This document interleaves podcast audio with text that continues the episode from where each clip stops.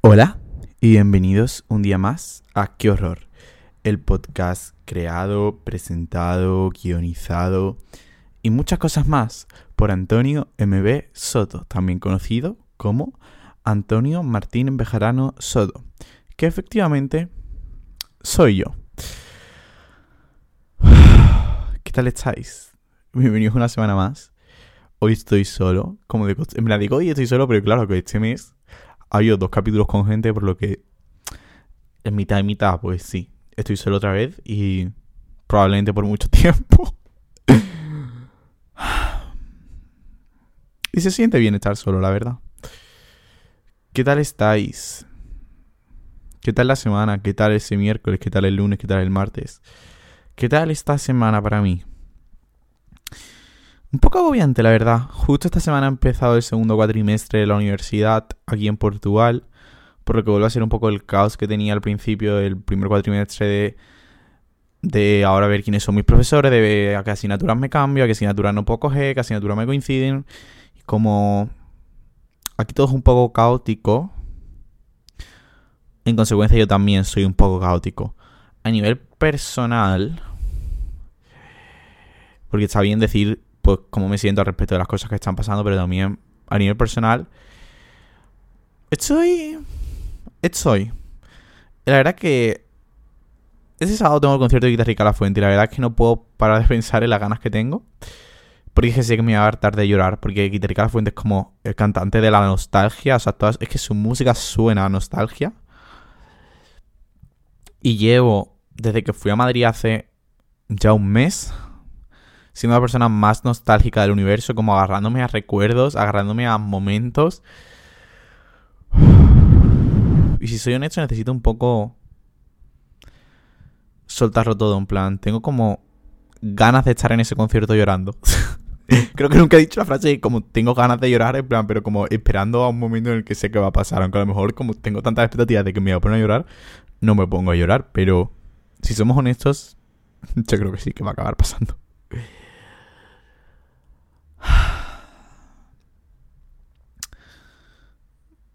Por lo demás, soy bien, soy bien. La verdad que sí. No sé, todo va cogiendo sentido, todo va cobrando forma. Ya me estoy bastante asentado aquí, tengo ya mi grupo de amigos, se siente bien.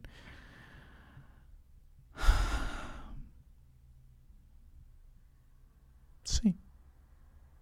Que siento que tengo cara ahora mismo de estar triste, pero prometo que no. Que por cierto, hablando de cara, o podéis ver esto en vídeo en Spotify. Soy como súper pensado con lo de vídeo en Spotify, pero bueno, ya que lo grabo, que alguien lo vea.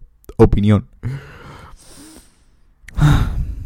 Bueno, hoy vamos a hablar de nostalgia y de sentir que echas de menos a alguien, pero que esa persona nunca va a volver a estar de tu vida de la misma manera. Y todo empieza porque el otro día estaba andando por la calle y- vi algo que me recordó a ti, pero no podía decírtelo. Y entonces me di cuenta que todo sí que había cambiado. Y empecé a pensar en ese horrible sentimiento de saber que nunca nada va a volver a ser como era, que ya nunca más sabré si me vas a estar echando de menos como yo lo estoy haciendo, de si te acuerdas de quién era mi cantante favorito, o de si cuando veas el color rojo pensarás en mí, como yo pienso en ti cuando veo el azul. Y que por mucho que te eche de menos, nunca nada volverá a ser como era. Y que por muy seguro de que estén mis relaciones, nunca sabré dónde estarán mañana. Uf, minuto uno. Yo soltando un speech de intenso, pero es que si, si sincero, sí que llevo toda la semana pensando en este speech. y eso me hace sentir muy raro. Y es la idea de que según me voy haciendo más mayor, sí que me voy dando cuenta de que nunca puedo estar tan seguro de nada. Y que nunca puedo dar las cosas por sentado. Que por muy seguro que esté de que una relación de amistad va a estar siempre en mi vida, realmente nunca sabré dónde vamos a estar mañana. Y por eso también estoy ahora pensando mucho en que no me quiero quedar con nada por decir. Que no voy a dejar que el miedo me paralice, que no voy a dejar... No me voy a quedar con ganas. No quiero ahora pensar en todo lo que nunca fui capaz de decir, porque ahora sí voy a ser capaz de hacerlo. Porque no me puede dar miedo decirte quiero a un amigo si lo estoy sintiendo. No puedo dejar de mostrar cómo me estoy sintiendo por miedo a que la otra persona no esté sintiendo lo mismo y que al final, ¿de qué me va a servir para ahora después, en un año, decir, me arrepiento de no haber dicho a esa persona cómo de verdad me estaba sintiendo? Pues no, no. Pues sí, voy a empezar a hacer todo pensando en que no me quiero arrepentir mañana. Ah, voy a empezar a hacer todo pensando en que mañana no quiero arrepentirme de no haberlo dicho, de no haberlo hecho, de haber escondido mis sentimientos, de haberte no dicho lo importante que eras para mí. Quiero que si alguien se va de mi vida tenga muy claro lo que me ha aportado, que tenga muy claro que para mí era importante, que tenga muy claro que va a dejar un hueco que nadie va a rellenar y que tampoco es algo malo y que tengo que aprender a vivir con el recuerdo de que esa persona fue importante en mi vida y que ya nunca va a estar y que nunca estará. Y es una mierda. Pero es así. Y lo único que me va a quedar de esa persona va a ser el recuerdo. ¿Y cómo aprendo a vivir con el recuerdo? Honestamente ni siquiera lo tengo muy claro. Lo que tengo claro es que al principio dolerá. Y que al principio tendré ganas de arrastrarme y de intentar salvar una amistad que no es salvable y de intentar salvar algo que no hay por dónde cogerlo porque me agarra esa idea de que las cosas tampoco estaban tan mal cuando seguramente sí lo estaban. Pero la verdad es que me he dado cuenta que arrastrarme no sirve de nada. Que si algo va a acabar, va a acabar, por mucho que yo quiera que no pase. Y que no sirve de nada que yo esté poniendo todo de mí si la otra persona le da exactamente igual. Y que no puedo dejar respetarme tampoco como para estar constantemente arrastrándome por gente que no da nada por mí. Y que por muy bonito que fuera todo y por muy idílico que pareciera lo mismo, no lo hará tanto. Y tampoco es plan de ser un resentido y estar constantemente acordándome de las cosas malas, pues porque prefiero la verdad quedarme con lo bueno y pensar en lo bien que me lo pasé con esa persona, lo bien que me hizo sentir esa persona y todas las cosas buenas que aportó a mi vida. Pero también siendo consciente de que las cosas malas estuvieron ahí y de que por eso lo he dejado ir y que por eso me he puesto primero y he decidido que no merece la pena estar arrastrándome, que no merece estar la pena haciendo algo que no harían por mí. Creo que es la base de lo que estoy ahora mismo basando un poco todo. Y es, no voy a estar haciendo cosas que la otra persona no haría por mí y que la otra persona no ha hecho por mí. Porque yo me tengo que poner primero y por eso, según me estoy haciendo mayor, me estoy dando cuenta que realmente todos son etapas y que la única persona que va a estar siempre aquí voy a ser yo. Y que por esa misma razón me tengo que poner primero y que por esa misma razón soy mi propia prioridad. Y no puedo poner los intereses de los demás por encima de los míos. Y no puedo poner el bienestar de los demás por encima del mío. Porque si yo no me respeto, si yo no me tengo en aprecio, no sirve de nada tener otro tipo de relaciones. Si la relación conmigo mismo es una mierda. Sí. Y siento que. Es que ahora mismo acabaría el capítulo así, pero llevo como no sé por qué estoy siendo tan intenso en el minuto 9. en otro orden de cosas, para calmar un poco el ambiente mientras pienso, últimamente también estoy mm, leyendo mucho. Bueno, eso es algo que me lo puse como propósito el año pasado y la verdad que lo estoy cumpliendo. Y ahora me, me ha interesado mucho un nuevo tipo de literatura que he clasificado como gente que piensa mucho. Y es que hay como muchos tipos de libros y hay libros en los que a lo mejor no te cuentan tanto lo que está pensando cada personaje, lo que está sintiendo cada personaje. Pero hay libros en los que sí. Y ahora yo me estoy enseñando en eso, porque aunque me gusta mucho ver cómo yo pienso las cosas, cómo yo pinto mi realidad, cómo yo la estoy viviendo, también me interesa saber mucho cómo la gente vive sus realidades, que a lo mejor se parecen a la mía, a lo mejor no, y cómo eso yo lo puedo aplicar a mi realidad y también ver que no todo el mundo siempre está positivo y ver que no todo el mundo siempre está genial y que todo el mundo tiene pensamientos que a veces son horribles para uno mismo, pero que al final son parte de la realidad y hay que aprender a lidiar con ellos y no ignorarlos, como hace alguna gente. Entonces, ahora estoy obsesionado con los libros que he decidido categorizar gente que piensa mucho, que ahora mismo estoy leyendo mm, todo lo que sé sobre el amor de Dolly Parton, creo que es su apellido, o Dolly... Sí, bueno, si pones todo lo que sé sobre el amor sale. Que es literalmente eh, una chica que va contando como su vida desde su adolescencia. O sea, me quedan como 50 páginas del libro. Hasta sus 30 años, juraría. Y me está encantando. Solidamente, como cada capítulo va de una cosa distinta y es ella hablando de sus pensamientos, de lo que estaba sintiendo en cada momento, de todo lo que sé sobre el amor a los 16, todo lo que sé sobre el amor hacia los 21, mi cita de no sé qué y como... Se siente genial ver que la gente no es perfecta. Se siente genial ver que todo el mundo tiene los mismos problemas. Incluso se siente genial ver que todo el mundo a veces tiene los mismos pensamientos destructivos y que aprenden a vivir con ellos y que aprenden a solucionarlos y a lidiarlos.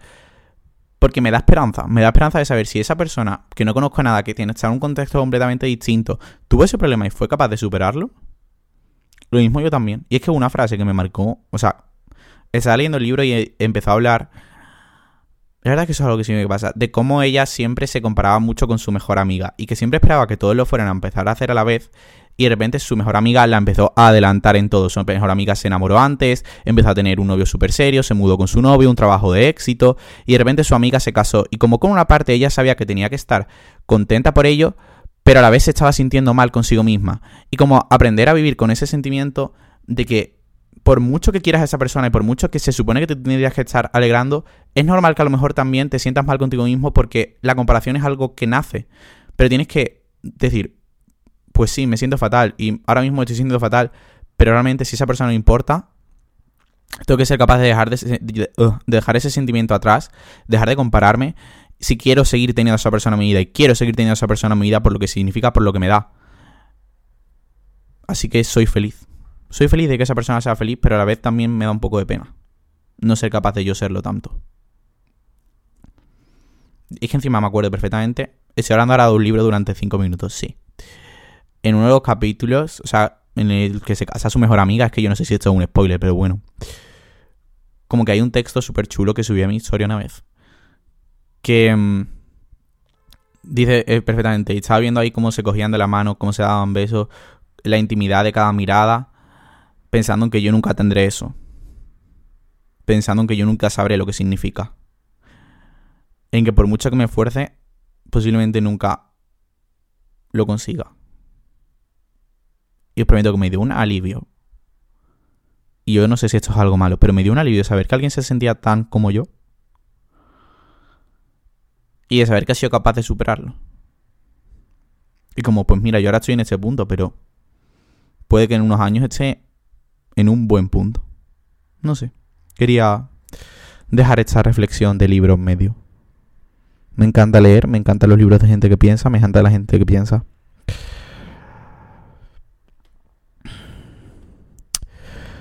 Tan tan tan tan tan tan tan tan tan tan. También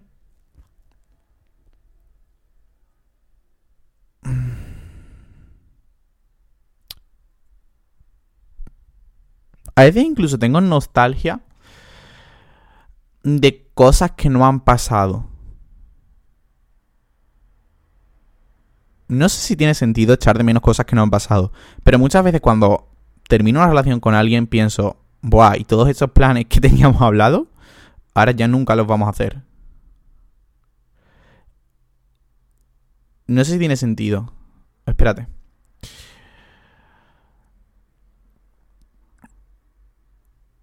No sé, es que muchas veces me anclo a la nostalgia y al recuerdo de las cosas que podrían haber sido. En vez de pensar en todo lo que está haciendo. Y eso a veces no me deja avanzar. Porque a veces prefiero. Porque a veces prefiero idealizar la situación que era cuando no era tan bonita. En vez de asimilar que hemos acabado porque realmente no era tan bonito. Como no quiero dejarte atrás en mi vida porque al fin y al cabo sí que era algo bonito. Vivo en el recuerdo, pero tengo que vivir en el ahora. Hasta que no afronte que ha acabado, no voy a ser capaz de avanzar. No voy a ser capaz de dejarlo atrás. No voy a ser capaz de aprender a vivir con el recuerdo si quiero vivir siempre en el recuerdo. Así que tengo que dejar de vivir en el recuerdo y pasar a vivir con el recuerdo. Y vivir en el ahora en el que pues ya no somos amigos. Y que tampoco pasa nada. Y es normal que me importe, y es normal que al principio lo pase mal, y es normal que al principio quiera agarrarme y tenga ese, venga, pues voy a hablarle, voy a decirle de hablar, pero es que a, mí, a lo mejor tampoco fue para tanto, a lo mejor realmente todo estaba pasando solo en mi cabeza. Pues no, a veces las cosas acaban y tú vas a ser la única persona a la que le importe. A veces las cosas acaban sin ninguna aplicación. Y a veces las cosas acaban y la otra persona lo va a superar mucho más rápido que tú. Y eso no significa que tú lo estás haciendo mal. Eso no significa que la otra persona lo esté haciendo bien. Sino es el proceso de cada uno, es el proceso individual. Y hay gente a la que le cuesta más superar las cosas, yo, que a otras. Y hay gente que muestra más que le está costando superar las cosas que otras, que también es algo importante. Y es la idea de que cada persona pasa su duelo de una manera completamente personal y a lo mejor a ti te gusta compartirlo con el mundo, a ti te gusta mm, contárselo a tus amigos, pero realmente yo no sé si esa persona se lo está contando a sus amigos, yo no sé si esa persona lo está publicando en redes sociales, yo no sé nada de esa persona porque le tengo silenciada en todos lados. Pero... La cosa sobre el duelo es que nos gusta pensar que somos siempre las más importantes. Y a mí también me gusta pensar siempre que soy el más dramático y que siempre soy como la víctima, pero realmente no es así. Nadie, cuando acaba una relación puede que no haya ninguna víctima y acabéis porque tenía que acabar. Y no puedo pensar como que yo soy el que lo está siempre pasando peor, que yo soy siempre el que está sufriendo más, porque realmente no sé lo que está pasando a otra persona. A lo mejor lo está pasando peor, pero a lo mejor lo está pasando mejor. O sea, a lo mejor lo está pasando bien y a lo mejor lo está pasando fatal, pero yo no me estoy enterando de ello. No siempre tengo que ganar, es como que siempre tengo que hasta siempre tengo que ser el sufridor, siempre tengo que ser la víctima. Hasta cuando acabo una relación siempre me tengo que decir a mí mismo que tengo que ser el que más está sufriendo. Y pues no, no tiene por qué, no tiene por qué. Tengo derecho a estar bien, tengo derecho a que las cosas no me importen, tengo derecho a ser el que da el que pasa página primero. Que el 90% de las veces no es así. Pues puede que sí. Pero da igual, eso no significa que esta vez no vaya a ser así.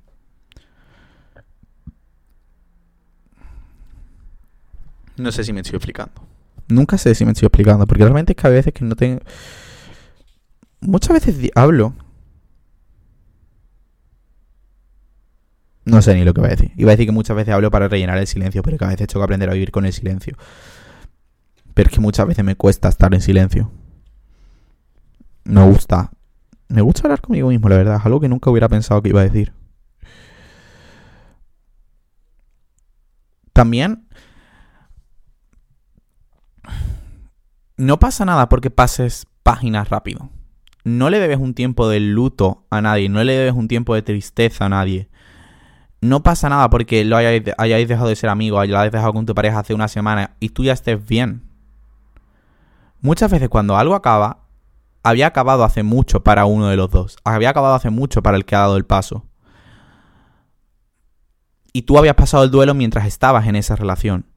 Y no tienes por qué darle un luto a nadie, no tienes por qué mostrarte triste en todos lados si no lo estás porque es lo que se supone que tendrías que estar haciendo. Tienes derecho a pasar página y no te tienes que sentir culpable por ello. No tengo que sentirme culpable por no haber intentado todo. Vale, puede que no haya intentado todo, pero la otra persona tampoco lo ha hecho. Y las relaciones, si tienen que ser, serán mutuas. No sirve nada que yo quiera salvar un fuego. No sirve nada que yo quiera apagar un fuego si la otra persona sigue echándole leña. Vaya refrán más me acabo de inventar, vamos.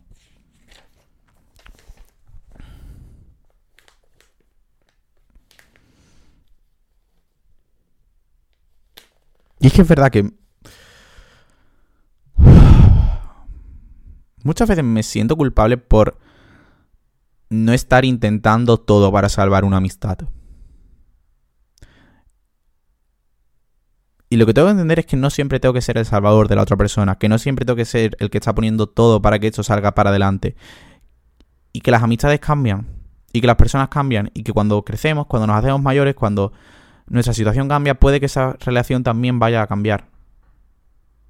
Puede que esa relación ya no vaya a existir más. Y tengo que aprender a vivir con ello.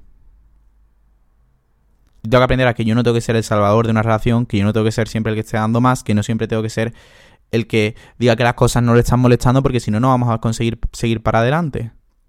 Si las cosas... Si te están molestando, es por algo. Si no tiene que salir para adelante, no te tienes que poner en secundario, no tienes que decir que tus necesidades no lo son para que esto salga para adelante.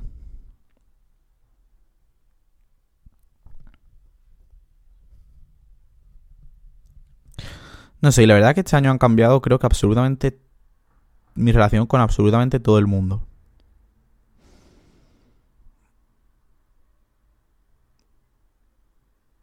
Y que sí que... La verdad que me siento bastante solo. Pues esa es la mayor razón por la que hablo tanto en internet. Porque no tengo nada que contárselo.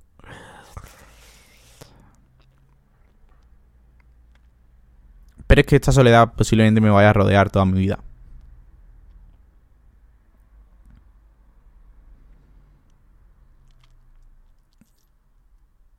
Y tampoco es algo malo.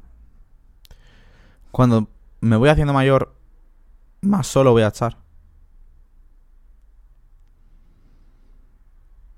Y cuanto antes la afronte, antes avanzaré. Antes conseguiré encontrar el confort en ello antes conseguiré estar cómodo conmigo mismo y no tener que estar dependiendo de los demás y no tener que estar siempre queriendo salvar amistades que no hay por dónde salvarlas.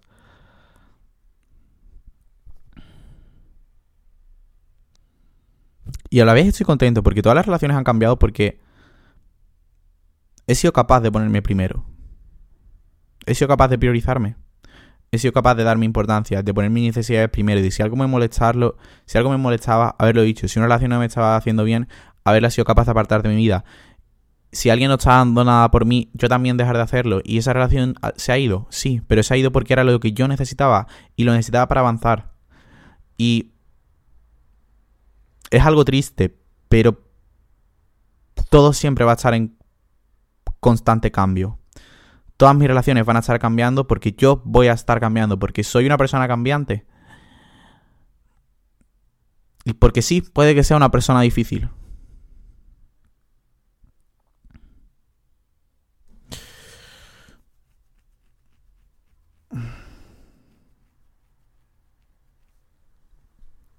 Pero tampoco, no sé, es que no... No lo clasificaría ni como algo bueno ni como algo malo. Y eso es algo que he aprendido este año. Que la soledad no es algo malo. ¿No? De hecho es que diría que estoy mucho mejor. Y no lo estoy diciendo como de hecho que te quieres convencer de que estás mucho mejor de lo que estabas. Sino diría que en este año he aprendido mucho.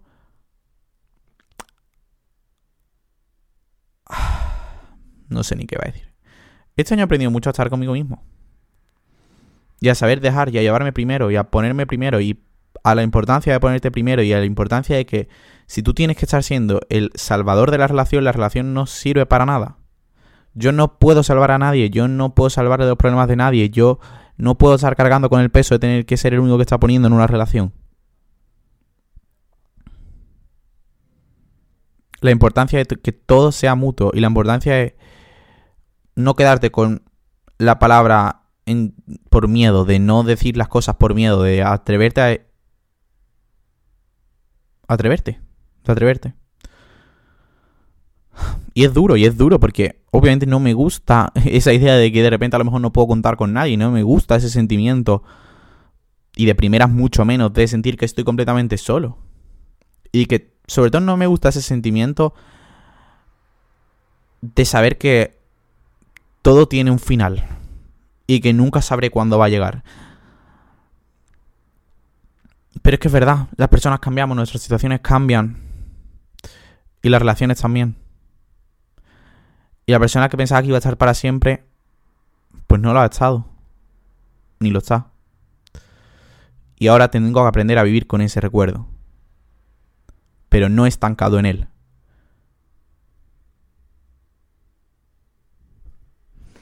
Me estoy acercando a la cámara porque no veo. Siento que está quedando un buen capítulo. Yo espero que me estéis diciendo, Antonio, tienes toda la razón.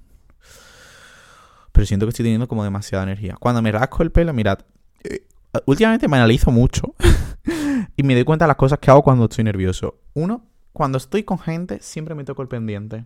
Por ejemplo, en el capítulo con Bea, en el capítulo con Carlos, estoy todo el rato tocándome el pendiente. O sea, estos son mis, mis tics de estar nervioso. Tocarme el pendiente, rascarme. Y eh, no he notado más. Si habéis notado más, dejádmelo por aquí abajo. aquí no hay comentarios, pero podrían existir.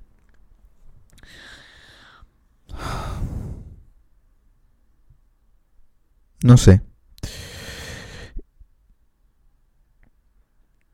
Y aunque a veces es verdad que... Pues ya te voy a cambiar la pose. Aunque a veces es verdad que me inunda ese sentimiento de... Y todo esto ha sido para nada. Y todo lo que he hablado con esa persona, ¿dónde se queda? Y todos esos sentimientos que nunca volveré a sentir. ¿Qué hago con ellos? ¿Qué hago con la nostalgia? ¿Qué hago con echarte de menos? Pues la realidad es que no hay nada que hacer con ellos. Y esto sí que es algo que es completamente cierto, que es lo más tibio que se dice del universo. Pero el tiempo lo curará todo. Y hoy te estaré echando de menos. Y mañana lloraré porque no te, nunca vamos a volver a hablar. Y porque ahora te veré por la calle y ya no nos vamos a saludar. Y al día siguiente, pues pensaré en que realmente ya no sé con quién estás hablando. Y que ya no sé qué te vas a poner hoy para salir de fiesta. Pero la semana que viene me levantaré y me daré cuenta que he estado todo el día sin pensar en ello. Y al mes siguiente ni siquiera estaré pensando en ello, ni me acordaré de que no he estado pensando en ello, porque ya me estarás dando igual. Y es que al final, eso es la vida. Esperar con tiempo. Esperar a que el tiempo lo cure. Esperar a que te empiece a dar igual. Empezar, darte cuenta de que simular que te está dando igual acabará haciendo que te esté dando igual. Y que efectivamente un día más, fake it until you make it. Ay, siento que tengo los ojos llorosos, pero no. No voy a llorar, os lo juro. no voy a llorar, procedo a ponerse a llorar. Y que la nostalgia es otro sentimiento como otro cualquiera. Y que es normal que al principio sea duro. Asimilar que alguien quiera todo de un día para otro va a ser a nada, pero es que al final las amistades siempre van a acabar de un día para otro. Aunque en realidad sea un proceso lento y que tú supieras muy claro que eso iba a acabar, la hostia va a seguir ahí, por lo menos en mi caso. Y que también al final se dice más de alguien por cómo acaba una relación que por cómo ha sido durante ella. Porque cuando tenemos la atención mutua, cuando sabemos que la otra persona está para ti, todos somos buenos, todos estamos constantemente preguntando, ¿qué tal? Porque sabemos que la otra persona lo quiere, pero si de repente cuando acabáis la amistad a otra persona, que se supone que era importante, que eras importante para esa persona, le da exactamente igual que estés mal, no se alegra por tus logros, ni siquiera nada, dice más de la otra persona que de ti. Dice más de la otra persona que toda la relación que hayas tenido. Porque yo me seguiré alegrando de tus logros. Porque yo me seguiré alegrando de que te vaya bien. Porque yo seguiré preocupado cuando estés mal. Y sé que no puedo esperar que todo el mundo haga lo mismo que yo. Y no puedo esperar que todo el mundo sienta lo mismo que yo. Y justo por eso acabo relaciones. Porque espero lo mismo que yo doy. Y si no estamos en el mismo nivel, yo no voy a estar el que se... Yo... Es que es algo que estoy teniendo muy claro. Yo no voy a ser el que esté siempre dando más. Yo no voy a ser el que esté siempre arrastrando. Yo no voy a ser el que esté salvando esta relación. Si la relación tiene que seguir, seguirá por los dos. Yo no voy a estar arrastrándome. Si tú no me vas a estar hablando en una semana, yo no te voy a estar hablando en una semana. Y obviamente no vamos a mentirnos. Al principio posiblemente me arrastre durante una semana. Pero si sí, sigo viendo que te está dando exactamente igual, no vas a seguir vivo por mí. Porque yo voy primero. Porque yo voy primero. Y yo me pongo primero. Y es algo de lo que estoy muy orgulloso de decir. Y estoy muy contento. Y me encantaría como tener la respuesta de cómo he llegado a ese punto. Pero es que literalmente un día dije, no puedo seguir así porque lo único que consigo es quemarme a mí mismo y quemarme a mí mismo y ponerme la culpa a mí mismo de cuando las cosas no funcionan. Porque claro, si yo estoy constantemente dando para que eso funcione y eso sigue sin funcionar, mi cabeza va a pensar, no funciona por ti, tú eres el problema. Pues no, no, no, no, no y no. Las relaciones son cosas de dos. Y aún así sigo teniendo a gente maravillosa en mi vida. Puede que no de la misma manera que estábamos y puede que nunca será de la misma manera la que estábamos. Pero siguen estando en mi vida al final. Y eso también me hace contento. Saber que la gente que de verdad me ha importado, a la que de verdad ha importado, a lo mejor siguen en mayor o en menor medida en mi vida, pero siguen aquí. Y que si alguien ha desaparecido, es porque era, tenía que desaparecer. Y no mucho más que decir que, que os respetéis, que aunque sea duro, a veces hay que dejar ir. Aunque sea muy duro, a veces hay que dejar ir. Y que posiblemente te cueste durante un tiempo, pero no puedes vivir anclado a todo lo que podría haber pasado, a todo lo que hubiera dicho, porque ya no existe esa persona en tu vida.